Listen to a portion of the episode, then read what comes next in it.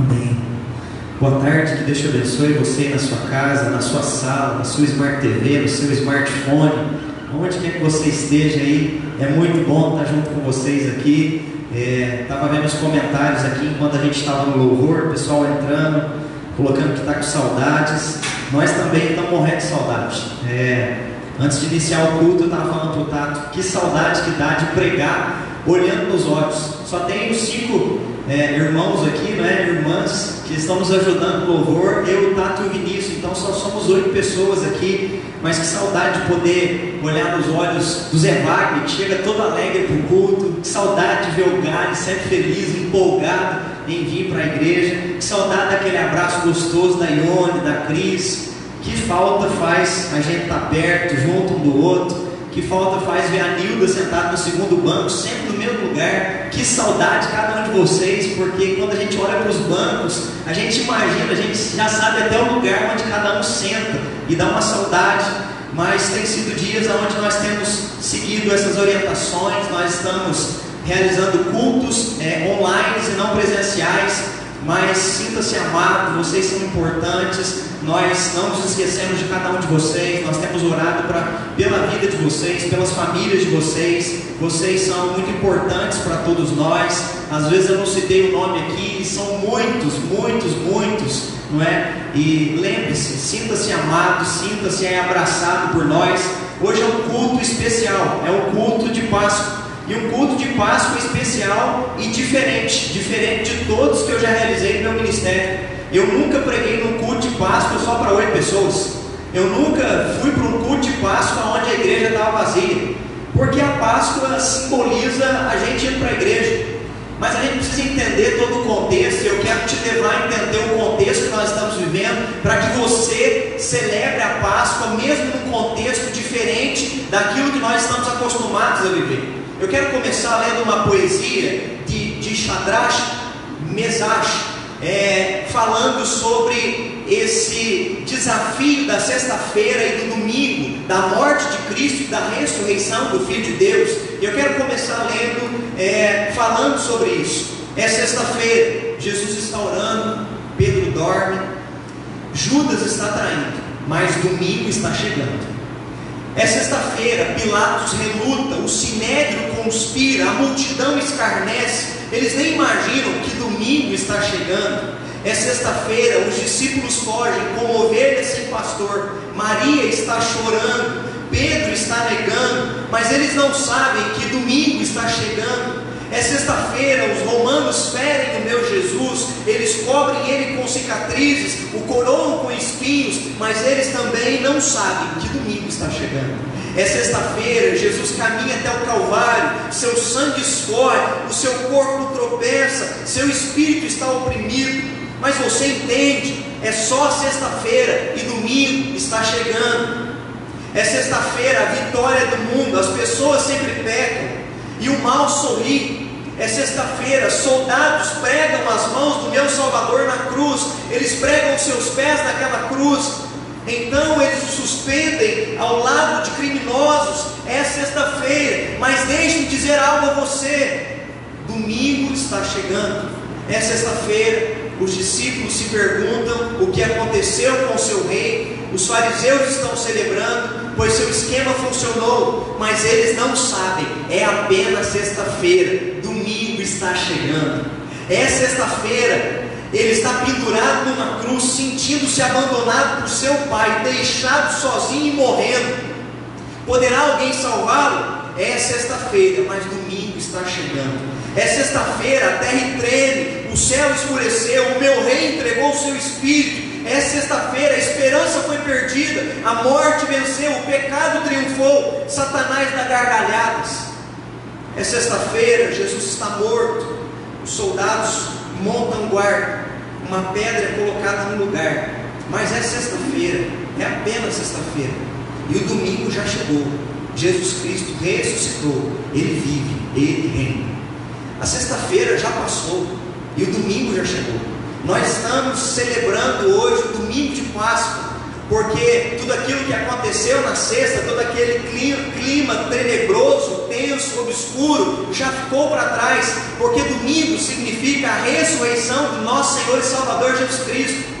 A questão é que nós estamos acostumados, porque Páscoa, desde quando ela é instituída, desde quando o povo de Israel sai do Egito, deixando a escravidão, a Páscoa passa a ser comemorada anualmente pelo povo judeu mas ela passa a ser comemorada desde que eles vão para o deserto, ficam 40 anos, depois se estabelecem em Canaã, e nesse período onde eles têm o tabernáculo, a Páscoa, ela é comemorada na congregação, não se tem um tempo ainda, nós temos o tabernáculo, mas não cabe toda a multidão de milhares e milhares do povo judeu, então eles celebram ali na congregação, eles trazem os sacrifícios para serem ofertados no tabernáculo, na Páscoa eles celebram, celebram a libertação do Egito. E isso continua até a gente entender que a semana que Jesus Cristo foi morto na cruz do Calvário era a semana pascual. Jesus foi como uma ovelha muda para o matadouro, foi levado até os seus tosqueadores que o mataram. O castigo que nos traz a paz estava sobre Jesus Cristo na sexta-feira. Ele levou o pecado, é por isso que ele abre os braços e pregado naquela cruz ele grita e ele expressa aquela expressão tão famosa dizendo o seguinte: está consumado, está pago. Jesus estava dizendo: Eu paguei o preço que o separava entre o Senhor e eles, está pago. O salário do pecado foi pago, o sangue de Jesus foi derramado na cruz do Calvário. Agora você tem um livre e único acesso até o trono de Deus Pai, que é através do sangue do Senhor Jesus Cristo. A questão é que nós estamos vivendo uma pandemia, e essa pandemia parece que é uma sexta-feira difícil para todo mundo. É o clima que os apóstolos experimentaram, um clima de perda, um clima de tristeza, um clima de incerteza de como é que vai ser o futuro. Infelizmente, nós estamos aqui celebrando domingo de Páscoa, mas tem gente que está na sua casa e está com o espírito de sexta-feira ainda. Está com um clima, um sentimento de sexta-feira, de tristeza, de preocupação. Estão como os discípulos. Os discípulos estavam chorosos, angustiados, correram para suas casas e se esconderam porque a situação era de tensão. O que nos levou para as nossas casas foi a pandemia, foi o Covid-19, foi a não convivência social para a não proliferação do vírus.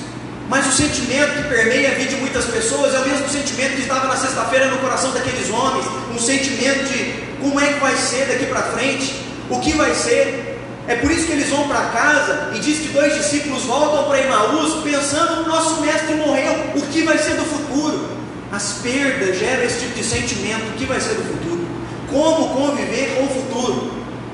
E a boa notícia que eu tenho para dar para você é que sempre nós vínhamos celebrar a Páscoa na igreja. O cristianismo continua com a mesma é, liturgia, com o mesmo símbolo da Páscoa, ano após ano, a gente vem para a igreja para celebrar a ressurreição do nosso Senhor e Salvador Jesus Cristo, mas hoje você não veio. Hoje pela manhã você não veio, agora no culto das 17h30 não tem ninguém aqui. Essa é uma Páscoa diferente. Mas sabe qual a boa notícia que eu tenho para te dar?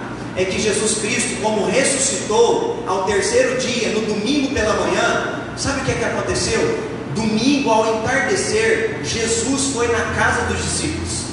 Essa é uma Páscoa diferente, aonde você não vem, mas Jesus está aí junto com você e com a sua família.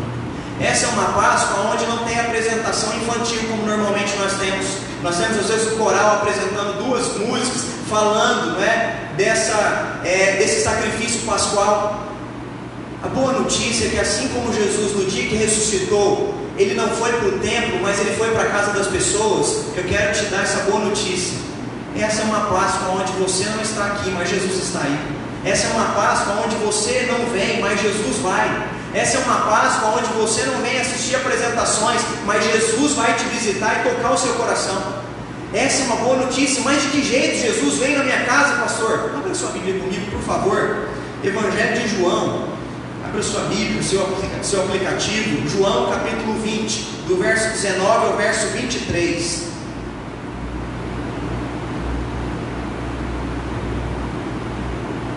João capítulo 20, do verso 19 ao verso 23. A palavra de Deus diz assim: Ao cair da tarde daquele dia, o primeiro dia da semana, domingo, trancadas as portas da casa onde estavam os discípulos, com medo dos judeus, veio Jesus e pôs-se no meio deles e disse-lhes: Paz seja convosco. E dizendo isso, lhe mostrou as mãos e o lado. Alegraram-se, portanto, os discípulos ao verem o Senhor. Disse-lhe Jesus: Pois outra vez, paz seja convosco. Assim como o Pai me enviou, eu também vos envio. E havendo dito isso, soprou sobre eles e disse-lhes: Recebei o Espírito Santo. Se de alguns perdoardes os pecados, são lhe perdoados, e se o retiverdes, são retidos. Amém. Jesus, ele, nessa Páscoa, é ele quem vai na nossa casa, como ele foi na casa dos discípulos. Vamos lembrar aqui, sexta-feira Jesus morre, e na hora da morte de Jesus Cristo, todos os apóstolos vão embora. O único que provavelmente permanece ali é Tiago, o seu irmão permanece ali junto com Maria. Os outros apóstolos vão para suas casas. Judas vai e comete o suicídio. E esses onze homens vão para uma mesma casa com medo de que o futuro deles seja igual ao de Jesus. Eles vão e se escondem dentro de casa, no estado de isolamento também. A boa notícia é que no domingo, quando Cristo ressuscita, Jesus vai na casa deles.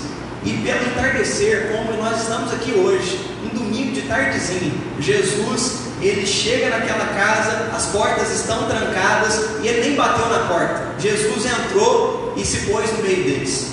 A boa notícia é que Jesus está no meio da sua e da minha família, Ele é presente constantemente, você percebendo isso ou não, Ele prometeu e fez essa promessa para, aqueles que são seus, que estaria conosco até a consumação dos séculos. A boa palavra que eu tenho para você é que Jesus está aí na sua casa. Jesus, ele vem trazer a Páscoa para a nossa casa. Pastor, como celebrar a Páscoa na nossa casa?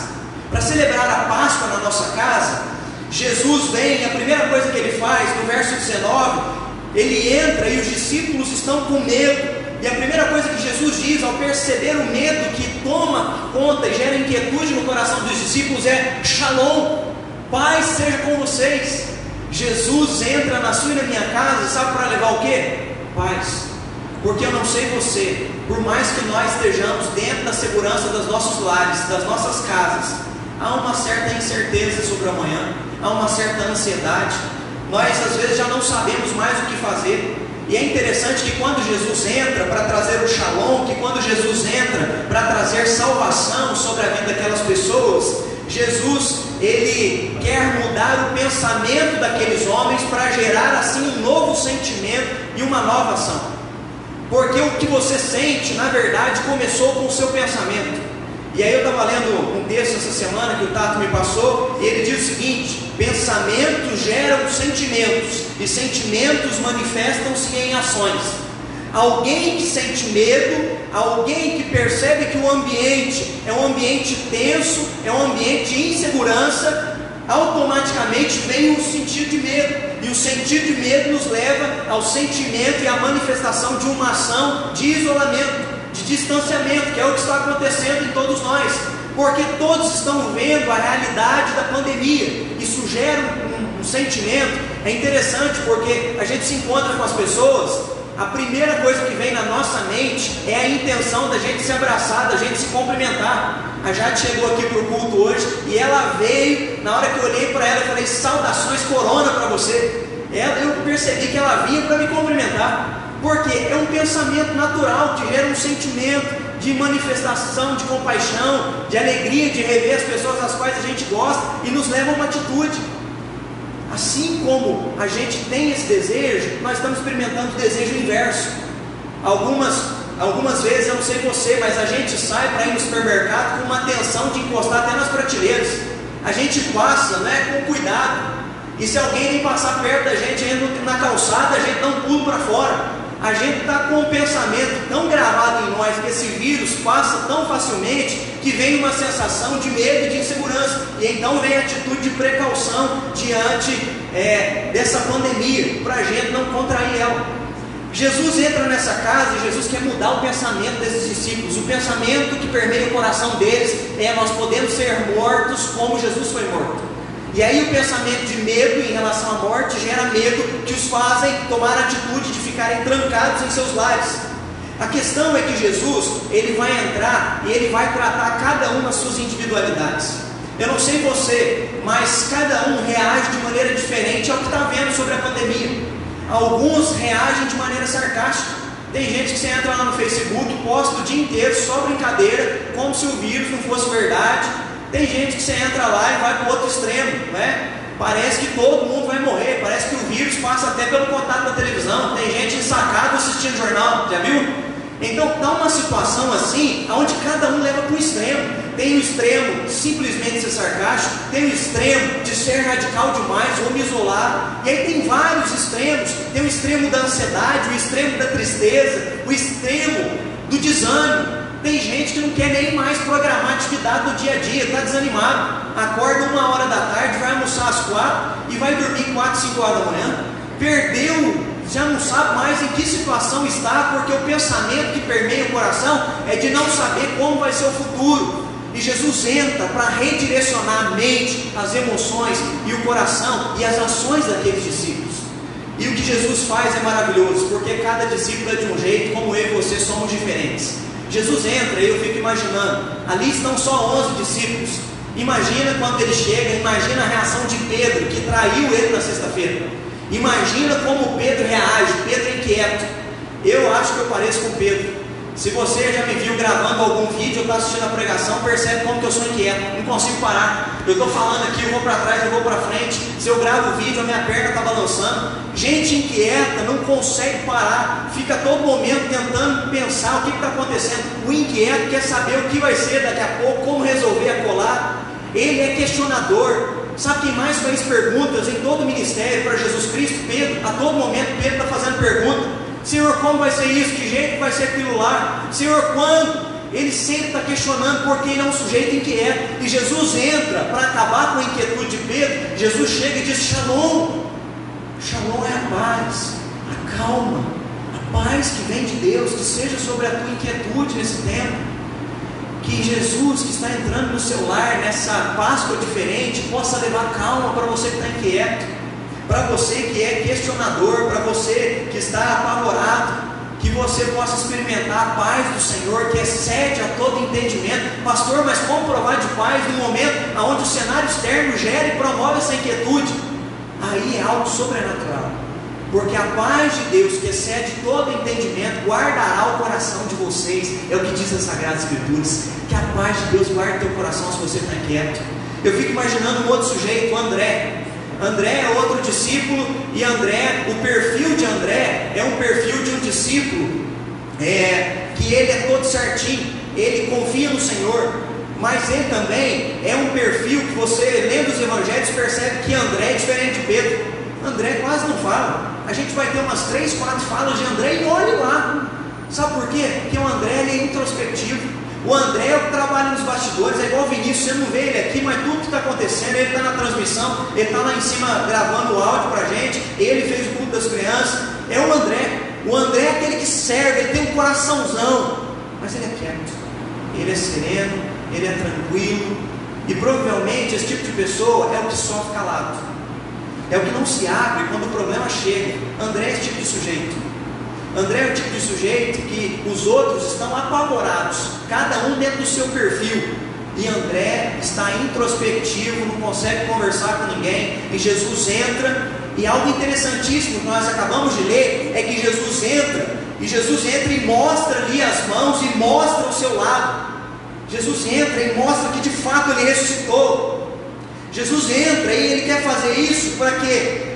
Para que aquele inquieto, que está cheio de dúvidas e cheio de questionamentos dentro de si, mas que não tem coragem de expor para fora porque tem medo de ser mal interpretado, que provavelmente era o caso de André, um dos discípulos bem é, é, engajados com Jesus, é para esse discípulo que Jesus está dizendo: Eu estou aqui, filho, eu ressuscitei, quieta o teu coração ainda que você não manifeste de maneira externa, ainda que externamente você aparente estar tranquilo, eu sei das tuas inquietudes dentro de você, eu sei das tuas preocupações, eu sei da tua honra, eu sei do teu zelo, e eu sei de tudo que você fez.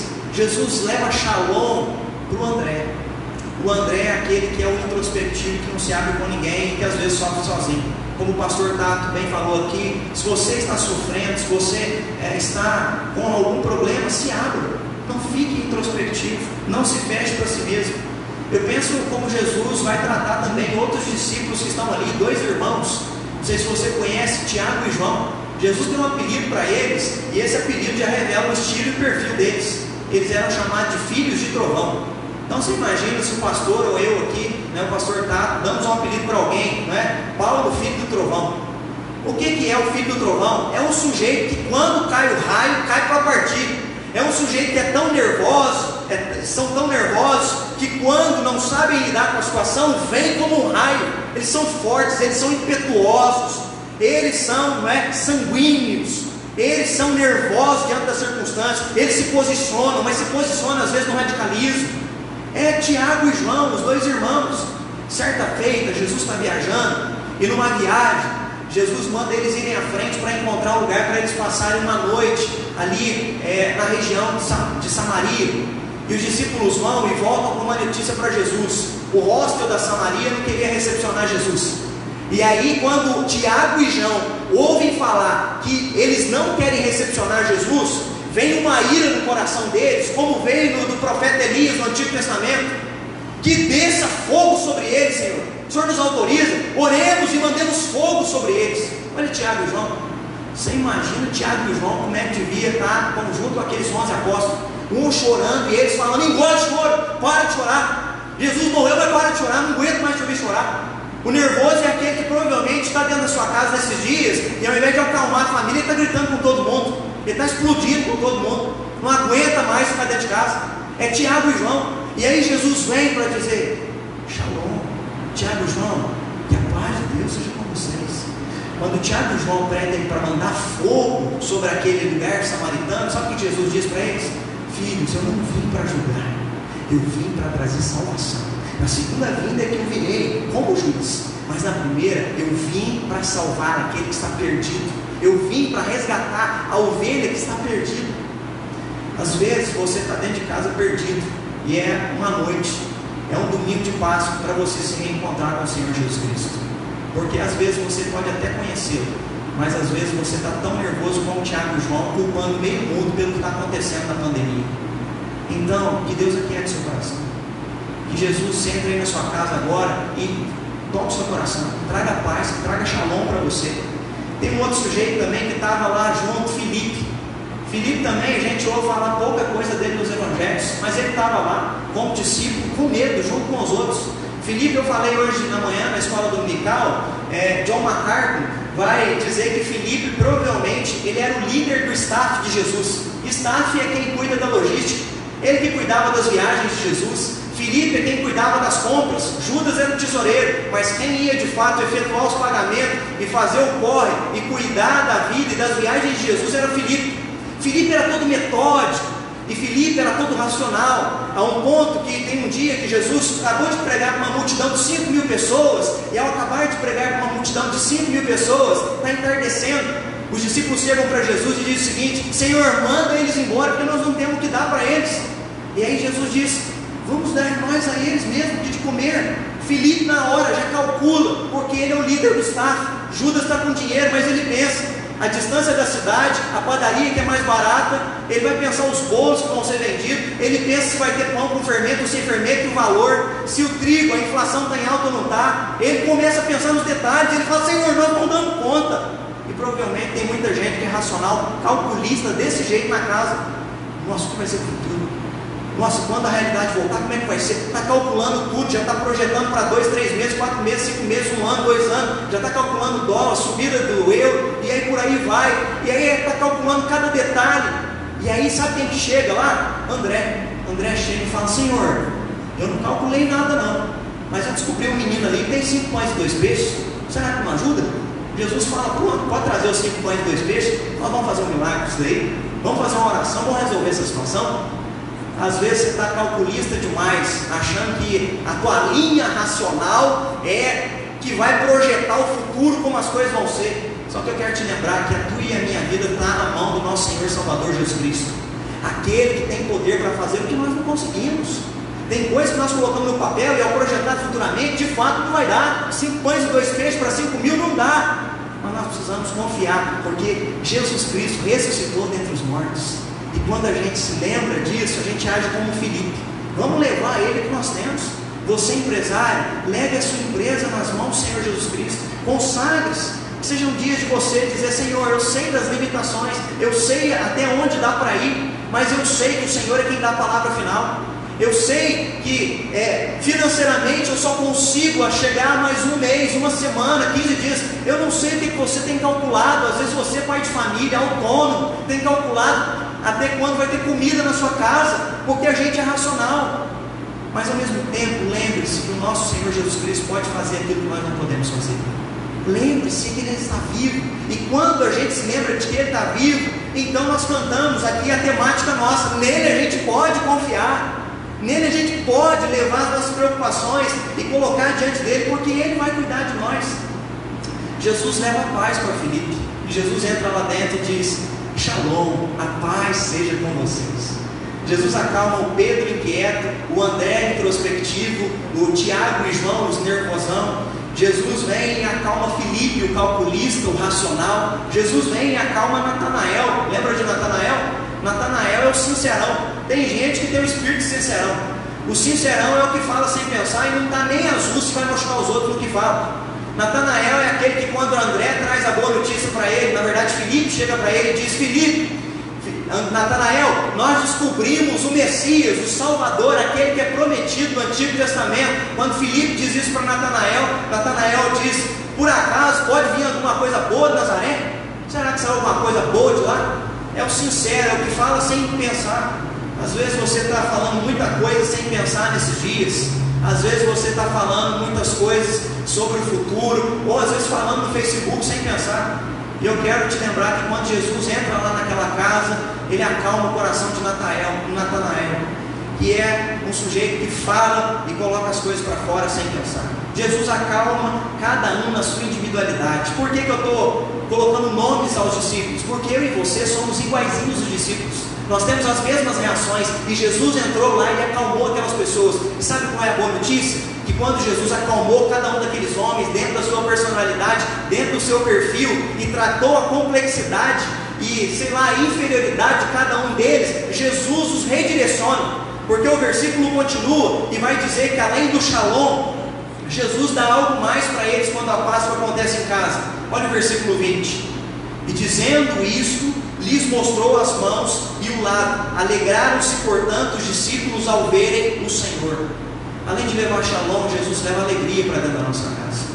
Que o tempo onde nós estamos reclusos, como os discípulos estavam, seja um tempo onde a gente prove a alegria do Senhor dentro da nossa casa. Seja um tempo onde o Senhor restaure a nossa alegria, restaure a nossa alegria conjugal, restaure a nossa alegria de convivência com os nossos filhos, restaure a nossa alegria, né, Liz, de aprender a dar aula para os nossos filhos que são pequenininhos e gastar lá umas 5 horas por dia com eles, de reaprender algumas matérias que nós não sabíamos a alegria de aprender a fazer umas comidas gostosas. Essa semana eu descobri uma bolacha que minha mãe fazia quando eu tinha uns 7 anos. Descobri a receita na internet. As crianças estão apaixonadas. O que, é que eu faço bolacha de noite agora? Alegria, alegria no cuidado, alegria em fazendo uma bolacha. Estava fazendo a bolacha, o Taco me ligou, não consegui nem falar com ele. E as crianças estavam lá todas empolgadas com a bolacha, pedindo toda hora. Alegria de quando eu chego em casa, eu tenho que passar, não é? Não sei se você já assistiu a série Chernobyl, eu tenho que passar quase por um, é? um processo do Chernobyl para entrar dentro da minha casa, me limpar, passar álcool para todo lado. Mas quando eu chego é uma alegria, as crianças vêm pulando no meu colo, o Miguel e a Isabela vêm dizendo, pai, nós te vimos lá no celular, que gostoso. Hoje eu falei do Miguel na escola bíblica, ele ficou uma alegria, sabe? Papai, você falou meu nome lá. Alegria, viva alegria quando voltar para casa. Volte com alegria, como Jesus levou a alegria para dentro daquele ambiente, que você experimente e tenha esse contato com o Cristo que traz a alegria da sua presença, a alegria da ressurreição. Nós precisamos resgatar a alegria de Jesus dentro da nossa casa, a alegria de uma vida devocional com os nossos filhos e o nosso casamento a alegria de abraçar e orar um com o outro. Você tem feito isso na sua casa? Todas as noites a gente tem tido o nosso momento de orar uns com os outros.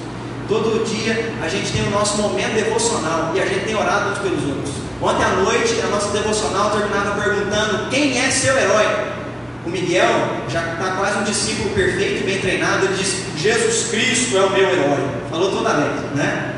E aí, quando perguntou para Isabela: Quem é seu herói? Papai, né? E aí, Evelina: Tá bom, você tá, papai também fala, né? Alegria de celebrar na hora da devocional, alegria de estar junto, de rir. No meio de uma oração, às vezes, eles fazem uma oração pedindo por coisas que nós não pediríamos. Hoje ela estava fazendo oração esse tempo atrás, lá pede com as bonequinhas dela, o Miguel pede com uma vaca que ele viu na rua, num pasto. Alegria de estar junto com eles e ensiná-los a buscar Deus no dia a dia, no detalhe da vida. Alegria de cantar um louvor junto. Alegria de colocar uma música e celebrar junto. Já fez isso na sua casa ou não? Jesus Cristo ressuscitou. Você imagina a alegria desses homens? Provavelmente Jesus ali alegra o coração deles e tem certeza que de um bom líder de louvor sairia grandes louvores desse encontro com o Senhor Jesus Cristo. Louvores que eles iam cantar e dançar juntos, abraçados. Essa semana nós começamos a dançar juntos, estamos colocando uns louvor lá em casa e estamos celebrando a presença do nosso Deus junto com a gente. Estive na casa da minha mãe ontem e fui visitar minha sobrinha, estava falando com o Paulo Henrique aqui agora. Fiquei duas horas brincando com ela. Alegria, alegria de viver, gente. Alegria de celebrar e saber que o nosso Redentor vive então celebre, celebre a alegria de Jesus Cristo na sua vida. Não perca a alegria. Não deixe que o cenário externo roube a alegria da, tua, da minha salvação. Como Davi orou certa vez, se você perdeu a alegria da salvação, Senhor, restaure em mim a alegria de viver, a alegria de ser salvo. Coloca brilho nos meus olhos de novo. Tenha brilho nos olhos, volte a ter expectativa, porque Jesus Cristo ressuscitou nesse domingo. E é isso que nós estamos celebrando. O gostoso é ver e perceber que, mesmo em cenários de guerra, de tensão, de pandemia, de pânico, de é, situações assustadoras, Jesus continua se revelando para nós. Eu não sei se vocês se lembram, mas é, quando começou as grandes revoluções, é, começaram ali no Oriente Médio, e uma das primeiras que começou foi no Egito, chamada de Primavera Árabe. E ela trouxe diversas revoluções, derrubando diversos ditadores no Oriente Médio, naqueles países encostadinhos uns dos outros. E começou a acontecer algo assustador no Oriente Médio. O que começou a acontecer foi um avivamento no meio de guerra. Um avivamento no meio de guerra política. Pessoas começaram a se converter. E um pastor, eu tive com esse pastor lá em São José dos Campos, um pastor do Cairo, no Egito, a igreja dele era mais ou menos do tamanho da nossa, que tinha apenas 300 membros. E de um ano a igreja dele salta de 300 para 5 mil pessoas. Eu me lembro que nós estávamos sentados com esse pastor e a gente, quando vê uma igreja saltar de 300 para 5 mil, a gente quer saber o que é que esse homem fez para nós fazer lá também. E aí eu lembro que os pastores começaram a perguntar para ele, falando para o tradutor, o que é que o senhor fez lá? E aí então o pastor respondeu dizendo, gente, por incrível que pareça, eu não fiz nada.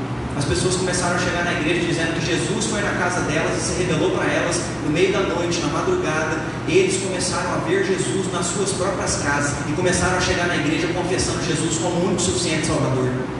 Que esses dias as pessoas possam ter um encontro com Jesus nas suas casas. Que quando a igreja abrir, eu ouvi um pastor falando essa semana, meu coração sentiu de alegria. Ele falou que quando as igrejas se abrirem, que um grande avivamento pode acontecer. Imagina isso as igrejas voltando a se encontrar, mais do que a alegria de abraçar o Zé Wagner, a gente perceber que dois cultos não vai dar conta mais, nós temos que pensar no terceiro, temos que pensar no barracão, porque não vai dar. Tanta gente que estava longe, desgarrada, perdida, vai se voltar de novo para o Senhor Jesus Cristo, porque Deus vai se revelar para elas em tempo de medo. Como aqueles homens estavam com medo, Jesus foi lá e tirou o medo e botou alegria na vida deles. Que seja tempo de Jesus Cristo se revelar para nós. Seja tempo de Jesus Cristo se revelar para você que está longe. Seja tempo de Jesus Cristo te resgatar, você que é ovelha perdida. Seja tempo de você voltar para a casa do Pai como filho pródigo e experimentar o Pai de braço aberto, dizendo para você que Ele te ama e você é bem-vindo em casa. Seja tempo de você valorizar a casa do Pai. Mas lembre-se, ainda que a gente não venha na casa do Pai, o Pai está na nossa casa. O Pai continua cuidando de nós. O Pai continua é, zelando por cada um de nós. E o terceiro detalhe que eu quero deixar para vocês quando a Páscoa acontece em casa é a presença e a ação do Espírito Santo. Jesus encerra o verso 22 dizendo: E havendo dito isto, após ele se apresentar para eles, mostrar a mão e ali as feridas, e havendo dito isso, soprou sobre eles o Espírito Santo e diz: Recebei o Espírito Santo. Pastor, o que é que tem a ver a Páscoa com o Espírito Santo? Tem tudo a ver. Porque aqueles homens só têm ânimo para levantar e continuar a vida porque eles foram cheios do Espírito Santo. O que nos faz continuar amanhã, na segunda-feira, você que vai ter que trabalhar aí no home office, o que te faz levantar na segunda-feira é que Jesus Cristo ressuscitou e o Espírito Santo foi derramado sobre você e você sabe que você tem que seguir em frente. Você sabe que você tem o poder do alto para te fortalecer e continuar a sua caminhada. E o Espírito Santo, ele faz isso conosco. O Espírito Santo nos consola frente às nossas fraquezas. É maravilhoso Jesus dizendo em João 16, 7: Mas eu vos digo, em verdade convém que eu vá para o Pai, porque se eu não for, o consolador não virá. Se você está preocupado, angustiado, Deus está soprando o Espírito Santo dele sobre a sua vida agora nesse momento, para te consolar, para te acalmar e para te lembrar das palavras do próprio Senhor Jesus Cristo. O Espírito Santo é derramado sobre nós para nos encher de capacidade, para e seguir em frente. 2 Timóteo 1,7, olha o que, que Paulo diz: Pois o Espírito de Deus não nos deu um espírito medroso, pelo contrário, o Espírito de Deus nos enche de poder e nos torna prudentes. O Espírito Santo de Deus seja derramado sobre a tua vida e que tire todo medo e te torne prudente para continuar a sua vida. Prudente de que maneira? Como é que vamos conduzir? Como é que nós vamos reabrir o comércio? Como é que nós vamos né, recontratar funcionários? Qual é o tempo? Qual é a hora? Que Deus possa te dar essa sabedoria do alto em nome de Jesus Cristo, para você discernir as coisas, o tempo presente, terreno e espiritualmente, que Deus possa falar com você, porque o Espírito Santo que é derramado sobre nós, em Isaías 11, 2, olha o que fala sobre ele: repousará sobre ti o Espírito do Senhor, Espírito de sabedoria, de entendimento, Espírito de conselho, Espírito de fortaleza, o Espírito do conhecimento e do temor virá sobre ti. Que o Espírito Santo de Deus seja derramado sobre tua casa em nome de Jesus. Que você possa experimentar da sabedoria, do entendimento, do discernimento que Ele possa te fortalecer em tempos aonde você sai, mas volta e se fortalece na presença dEle. Que o Espírito Santo de Deus possa te regenerar. Regenerar é recomeçar.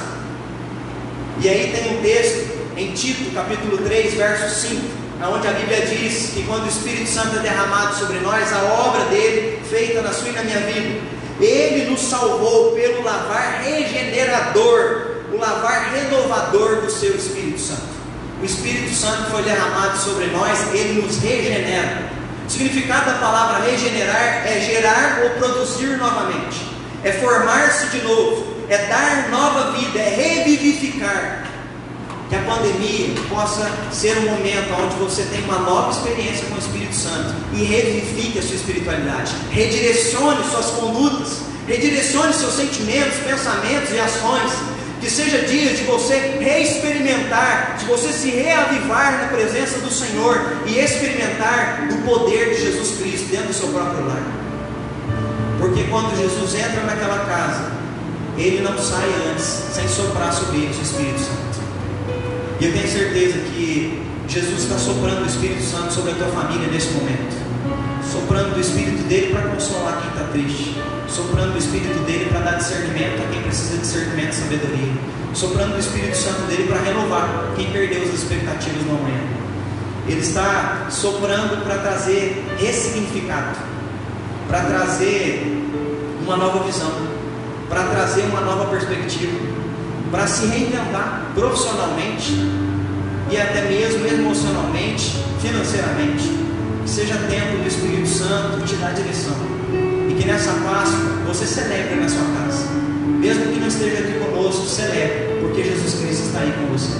O Espírito Santo está sendo soprado sobre a tua família agora, onde quer que você me assista esse vídeo, agora ao vivo ou depois, em qualquer momento que você estiver assistindo, o Espírito Santo está sendo soprado sobre a sua vida. Você celebra a Páscoa, mesmo não vindo, Jesus vai até nós e Ele então resgata a nossa alegria, Ele nos toca com a Sua presença e nos leva o seu shalom, Ele sopra sobre nós o Espírito Santo, que nos regenera e nos faz recomeçar. Quando tudo isso acabar, sabe o que vai acontecer? Nós vamos recomeçar. Nós vamos recomeçar financeiramente, nós vamos recomeçar espiritualmente, nós vamos recomeçar emocionalmente, nós vamos recomeçar de diversas formas, porque tudo vai ser novo socialmente falando. Mas do Senhor, não precisamos temer porque Ele é especialista na regeneração, em fazer novo aquilo que foi desfeito, em fazer novo aquilo que você não sabemos como, mas Ele pode fazer nova todas as coisas. Eis que as coisas antigas ficaram para trás, e eis que tudo se fez novo. Você experimente isso nessa Páscoa, no nome poderoso de Jesus Cristo. Amém.